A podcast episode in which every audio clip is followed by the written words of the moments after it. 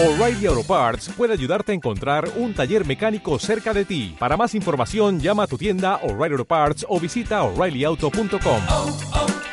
O'Reilly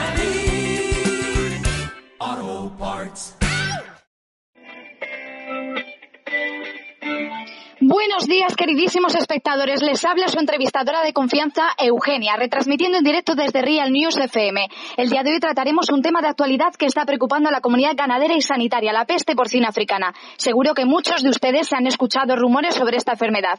Hoy resolveremos todas sus dudas entrevistando por una parte a una experta en el ámbito de la salud animal, la veterinaria Andrea, y por otro lado una ganadera con grandes explotaciones porcinas, la señorita Jenny. Conectaremos con cada una por separado para que nos den su opinión respecto a la peste porcina africana. Empezaremos hablando con la veterinaria Andrea. En primer lugar, ¿podría explicarnos qué es la peste porcina africana y cuál es su agente causal? Buenos días, Eugenia. Me complace poder estar hoy aquí para hablar sobre este tema que está causando especial preocupación, ya que la peste porcina africana es una enfermedad altamente contagiosa que afecta a suidos y está causada por un virus de la familia Asfaviridae, del género Asfivirus.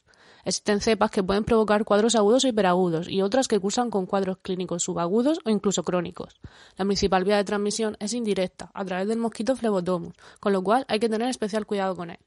Bueno, por lo que acabamos de escuchar, se trata de un virus bastante problemático. Ahora pasamos a hablar con la señorita Jenny. Y bien, ¿cómo le afecta a un sector tan importante en España como es el sector porcino la peste porcina africana?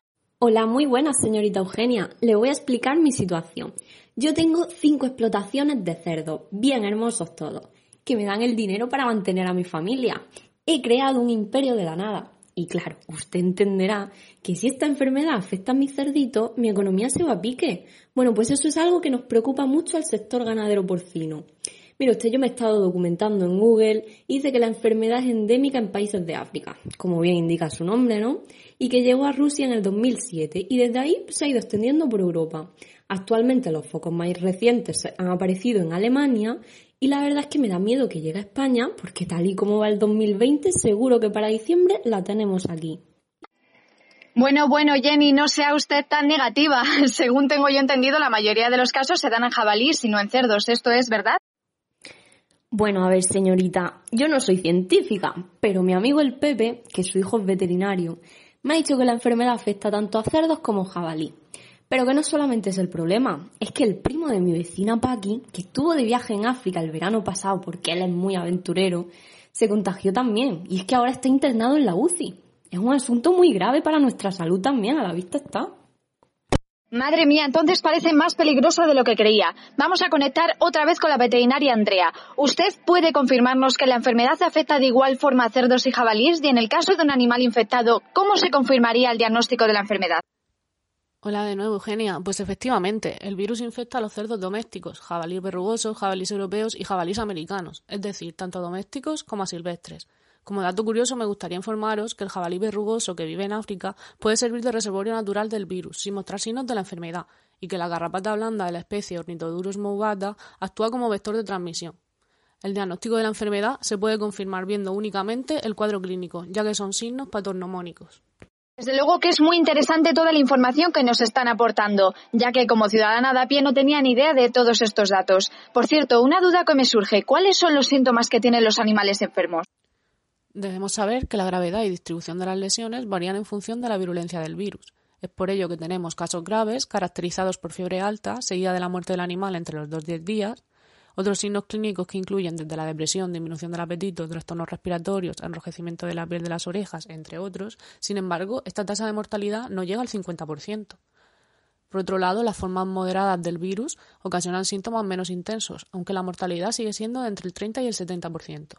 Y por último, los síntomas de la enfermedad crónica, que incluyen desde pérdida de peso, fiebre intermitente, signos respiratorios, úlceras crónicas de la piel y artritis.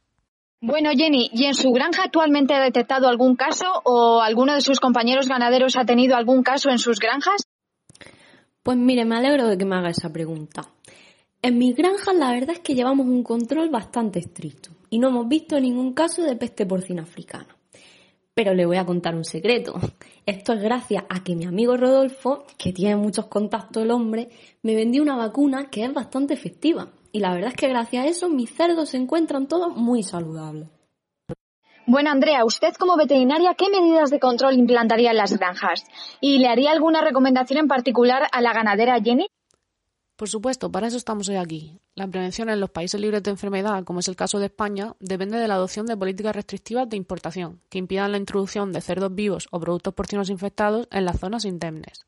Por otro lado, los programas de erradicación que han resultado exitosos han incluido un diagnóstico precoz y el sacrificio y eliminación de todos y absolutamente todos los animales de las explotaciones infectadas, junto con una limpieza y desinfección completas y otras medidas de bioseguridad.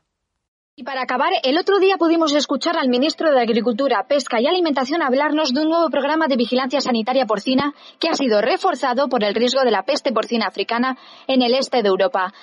¿Qué piensas al respecto de estas medidas, Andrea?